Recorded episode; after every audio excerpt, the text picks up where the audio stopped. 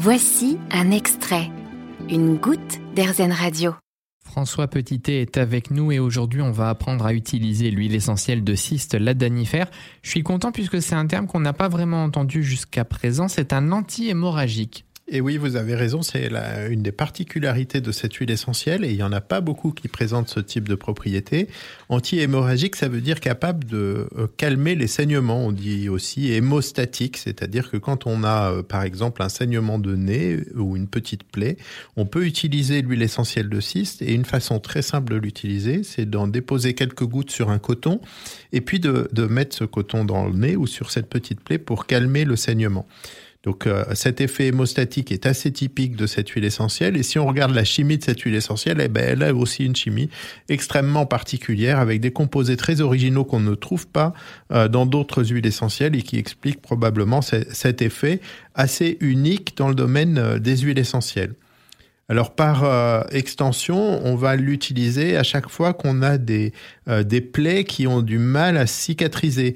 Et je pense par exemple euh, aux crevasses et aux gerçures qu'on peut avoir sur les mains et qui sont très désagréables et parfois douloureuses et qu'on peut très bien calmer avec des crèmes avec de l'huile essentielle de cyste. Et une façon de faire très simple, c'est de prendre un beurre végétal comme du beurre de karité par exemple, d'y ajouter un peu d'huile essentielle de cyste et d'en faire euh, un, baume pour les mains, euh, notamment quand on a euh, des, mains gercées avec des crevasses sur le bout des doigts qui font assez mal.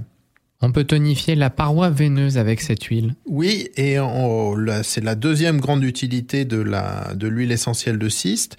Euh, c'est un tonique veineux et un tonique artériel, et euh, ça rejoint aussi une utilisation traditionnelle qui est connue depuis l'Antiquité, puisque déjà à, à Dioscoride en 60 après Jésus-Christ, dans son premier euh, ouvrage de description de, de, de l'activité de certaines plantes pour des pathologies du quotidien, eh ben, proposer le cyste pour les plaies, les ulcères et les blessures. Et donc, euh, en tonifiant la paroi veineuse, il va avoir un effet cicatrisant et en plus, comme il est hémostatique, eh ben, c'est parfait. On peut donc l'utiliser sur des plaies et des escarres, en général avec de l'huile végétale. Il faut toujours diluer les, huiles essentielles. Vous savez, c'est largement la, voie privilégiée, c'est de, de les mettre en cutané dilué dans une huile végétale. Et là, une bonne huile végétale dans cette indication c'est l'huile de calophylle qu'on appelle aussi huile de tamanou. Alors on va apprendre un autre mot aussi grâce à elle, elle est immunomodulante. Là aussi, c'est assez euh, original dans les huiles essentielles. Alors, il y en a beaucoup qui ont des propriétés sur l'immunité, un peu tonifiant de l'immunité, immunomodulante. On ne sait pas très bien comment ça marche, mais en tout cas, ça régule euh, des euh, dysfonctionnements immunitaires et on peut penser par exemple aux maladies auto-immunes qui sont dues à des réactions des réactions de l'organisme contre euh, lui-même, euh, dues à souvent des productions d'anticorps contre certaines de nos protéines. Et euh, ces maladies auto-immunes eh ben, peuvent peut-être bénéficier des activités immunomodulantes du cyste.